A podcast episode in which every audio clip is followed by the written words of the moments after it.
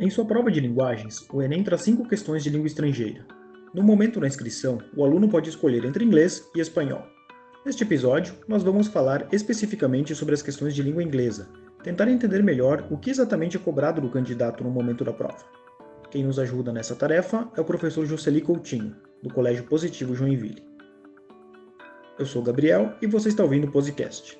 Sem mais demoras, vamos ao assunto de hoje. Professor Jocely, seja muito bem-vindo ao podcast. Primeiro, como são as questões de inglês do Enem? Cai algum tipo de gramática ou é apenas interpretação de textos? Bom, antes de mais nada é bom deixar claro que no final aí da década de 90 e os primeiros anos dos anos 2000, o inglês não participava dessa mega prova.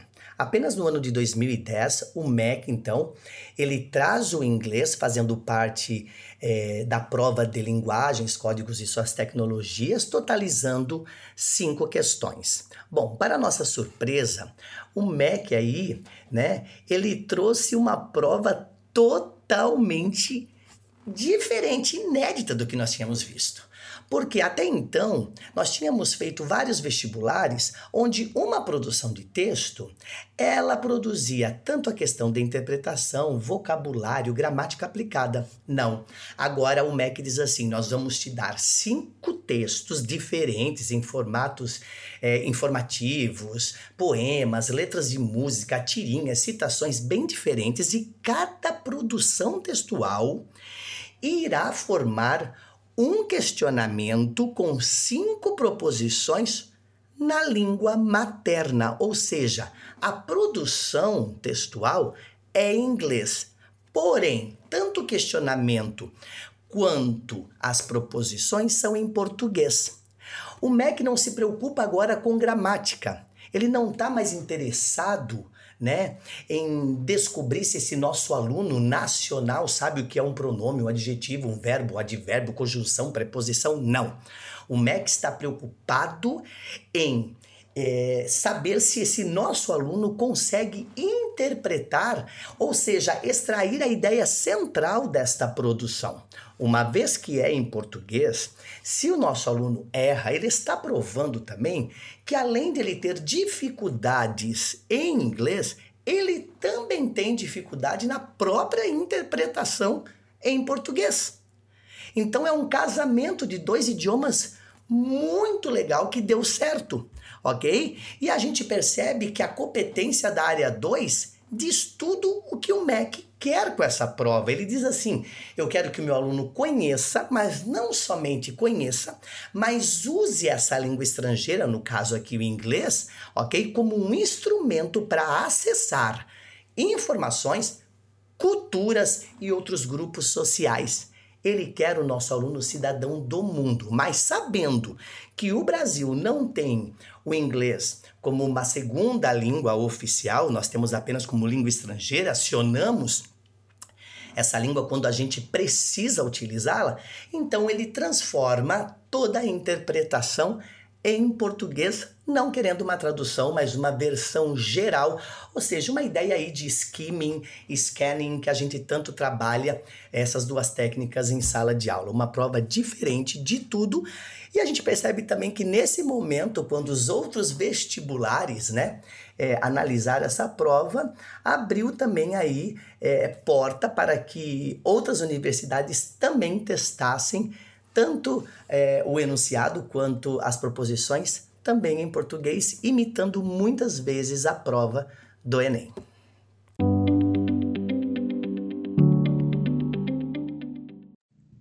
E professor, na sua avaliação, qual é a melhor maneira de se preparar para as questões de língua inglesa do Enem? Partindo do princípio que a partir de 2010 nós temos a cada ano cinco questões, então nós temos aí mais de 50 questões para serem pesquisadas, ok? Certo? Então nós temos que, primeiramente, visitar esta, estas questões. Vamos lá, vamos ver como que o MEC está cobrando a cada ano cinco questões independentes.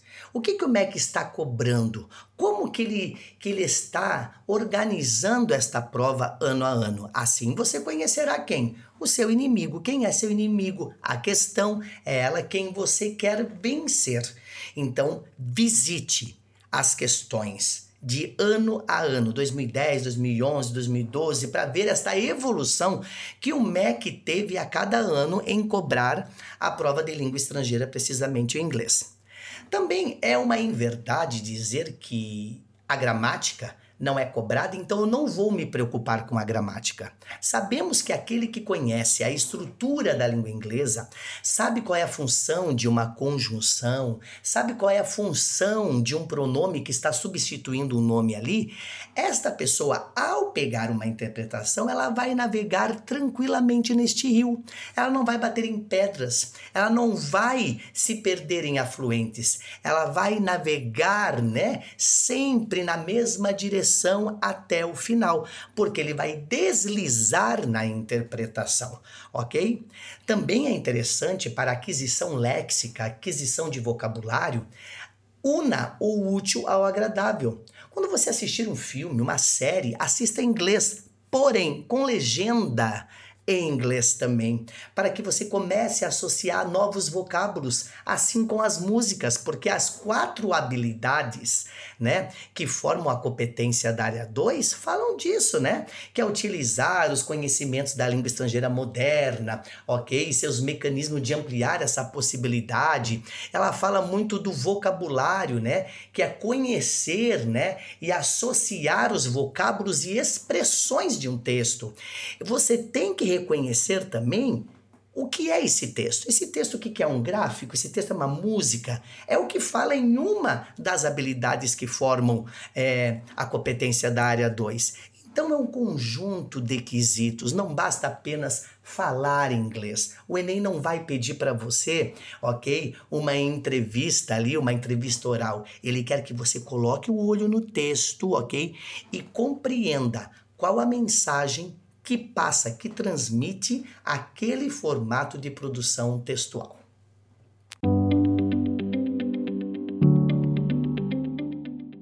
Nas questões de língua portuguesa do Enem, algumas questões podem ter as chamadas pegadinhas, né? Ou seja, alternativas que parecem corretas, mas são incorretas por algum detalhe, e isso exige uma grande atenção por parte do candidato. Isso acontece também nas questões de língua inglesa? Uma coisa bem interessante dentro da prova de inglês no contexto Enem é que uma vez que a questão em si, mais as cinco proposições são construídas em português, o autor ele não vai te dar de graça essa resposta. Ele quer saber realmente o teu poder de compreensão do texto. E o que é compreender um texto, né? É o ato de realmente entender o que você está lendo, é você ser, ser capaz, né, de precisamente compreender esse material escrito. Então, o autor ele vai arrumar estratégias para tentar te enganar. E uma estratégia muito comum que ele utiliza é se apropriar de vocábulos desta produção textual para a formação de proposições com estes vocábulos, ok? Porém, totalmente desvirtuosos. Ou seja, o autor vai pegar um verbo do texto, vai pegar um outro vocábulo do texto, ok? Ele vai quebrar a cabeça e vai usar aí uma polissemia, vai dar um outro sentido para esse verbo, para esse vocábulo, para tentar te enganar. Então você não pode ir em proposições onde tem, de repente, ali dois, três, quatro vocábulos do texto, porque justamente aquela proposição que às vezes só tem um vocábulo do texto é a correta. Foi o que justamente aconteceu já na primeira questão lá atrás, em 2010, quando o autor através é, é, da música Viva la Vida do Coldplay, ele se apropria de vocábulos como areia, reis, é, chaves, ok? Assim, e vai montando proposições que dá a impressão que as cinco estão corretas ao primeiro olhar. Então aí vai entrar a tua interpretação e maturidade. Cuidado, você não pode cair nessa.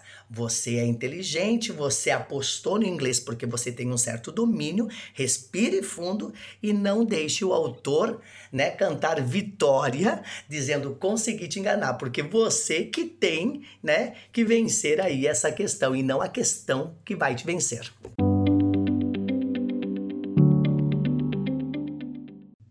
Professor Jocely, para a gente finalizar, qual é a sua dica de mestre para o aluno mandar bem nas questões de inglês do Enem? Antes de mais nada, preste atenção: o tempo é o teu grande inimigo. Você precisa ganhar tempo, fôlego. né? Esta prova se torna para muitos uma prova de resistência por ser muito extensa. Então nós temos que arrumar estratégias. Antes de mais nada, reconheça o formato das cinco produções textuais. Eu tenho aqui uma charge, tenho um texto informativo, tenho um texto de música, tenho aqui uma citação, um gráfico, enfim, eu reconheço no âmbito geral. Depois, eu não vou para o texto, eu vou direto para o questionamento que está em português e vou ler atentamente as cinco proposições, porque elas vão me dar subsídios para o que eu devo prestar atenção quando eu ler o texto pela primeira vez ok? Eu lendo atentamente esse enunciado que já está me dando uma dica e lendo as proposições que muitas vezes eu já elimino duas ou três ali porque são impossíveis ser aquelas proposições, eu vou para o campo de batalha que é o texto pescar ali a informação chave para matar o meu inimigo que é a questão ok? Então essa é uma dica bem legal, uma dica bem bacana. Atente para os cognatos, se aproprie dessas palavras, ok? Certo? E deixe o contexto revelar para você aquela palavra que talvez você não sabe. Cuidado com os falsos cognatos que podem estar ali para te enganar, ok? Respire fundo. Você escolheu inglês porque você tem um certo domínio, ok? Você tem que se apropriar de todas as armas que você tem, de todo o teu conhecimento adquirido durante o ensino médio, adquirido na tua vivência pessoal em casa, vendo filme, escutando música, jogos, enfim, ok? Se aproprie para matar essa questão, ok? Que o autor ali preparou para você na língua materna. E eu tenho certeza que você vai se dar muito bem. Você é cidadão do mundo, o inglês vai fazer parte da tua vida na tua graduação, na tua pós, né? Certo? Formação no teu mestrado, doutorado, pós-doc, você é cidadão do mundo. Você não pode pensar pequeno querendo ser somente um cidadão local. Você veio para dominar o mundo. Você é o futuro dessa nação, ok? Beleza, gente? Um forte abraço. Eu tenho certeza que você vai detonar.